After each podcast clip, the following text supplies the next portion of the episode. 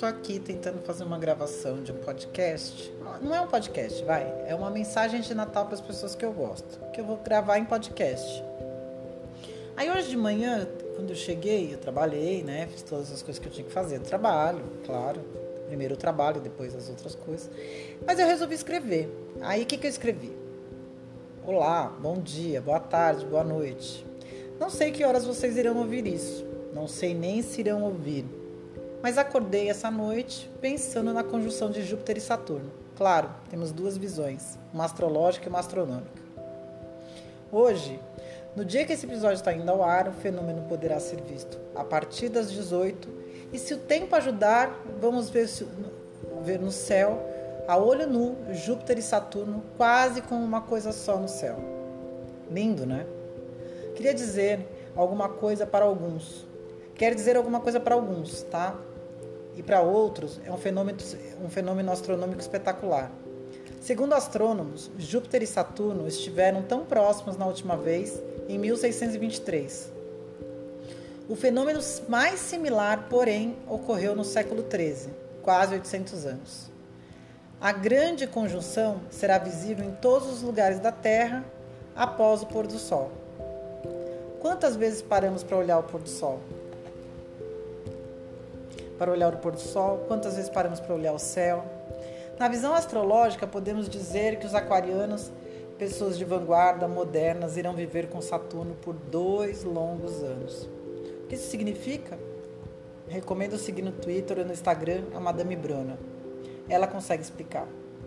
Ela, ela consegue explicar, porque ela tem uma explicação que você vai entender. Porque você se, você se enxerga nessa explicação. Mas voltando à astrologia, Saturno significa maturidade, responsabilidade, sacrifício. Já Júpiter representa expansão, fé e outras coisas.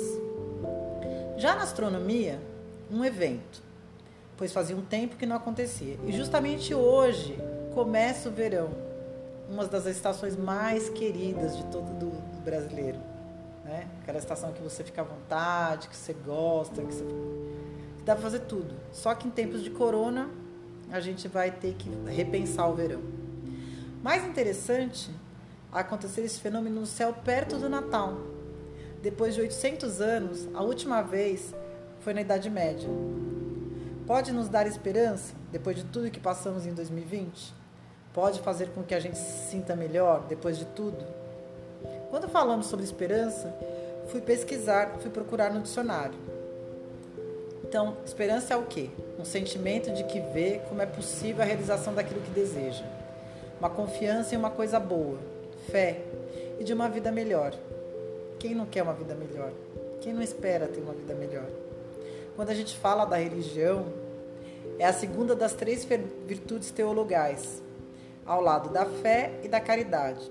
Representa-se através de uma âncora, como uma âncora eu fiz alguns exemplos de coisas que podem nos dar esperança. Se a gente analisar politicamente o mundo, agora, nesse momento que a gente está vivendo, nós vamos ficar livre do Trump durante quatro anos. Isso é uma esperança. Que a gente pode, de repente, vamos construir um mundo mais é, solidário, um mundo mais sustentável, um mundo que polua menos, né? Por exemplo, alguns países vão estar vacinando a sua população, que é o caso dos Estados Unidos, que é o caso da Inglaterra, que é o caso da Austrália, que é o caso da Nova Zelândia, que é o caso da China, né? Mas, por exemplo, no Brasil, a coisa vai ser um pouco mais sofrida. Afinal, Aquário é ascendente no mapa astral do Brasil. E Saturno está lá dizendo que planejamento é tudo. Em 2020 foi o ano que discutimos todos os assuntos: racismo, tudo que você pode imaginar a gente discutiu em 2020. A gente chorou porque a gente perdeu. A gente a gente tocou nas feridas que a gente tem. A gente enxergou de verdade os problemas que a gente tem. Novamente a gente descobriu que a gente tem muito que aprender sobre respeito, sobre coletivo, sobre sustentabilidade, sobre olhar para o lado. Né? Mesmo quem não coloca fé na astrologia, mas prefere acreditar na astronomia, o que eu posso desejar?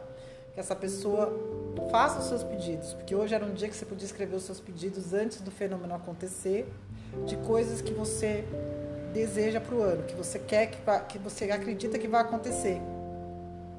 Mas que também a gente pense o quê? Num mundo melhor, que sejamos mais coletivos, que olhemos mais para o lado, que respeitemos as nossas as diferenças, que sejamos mais solidários. O que eu desejo para todos é um feliz Natal e um feliz 2021.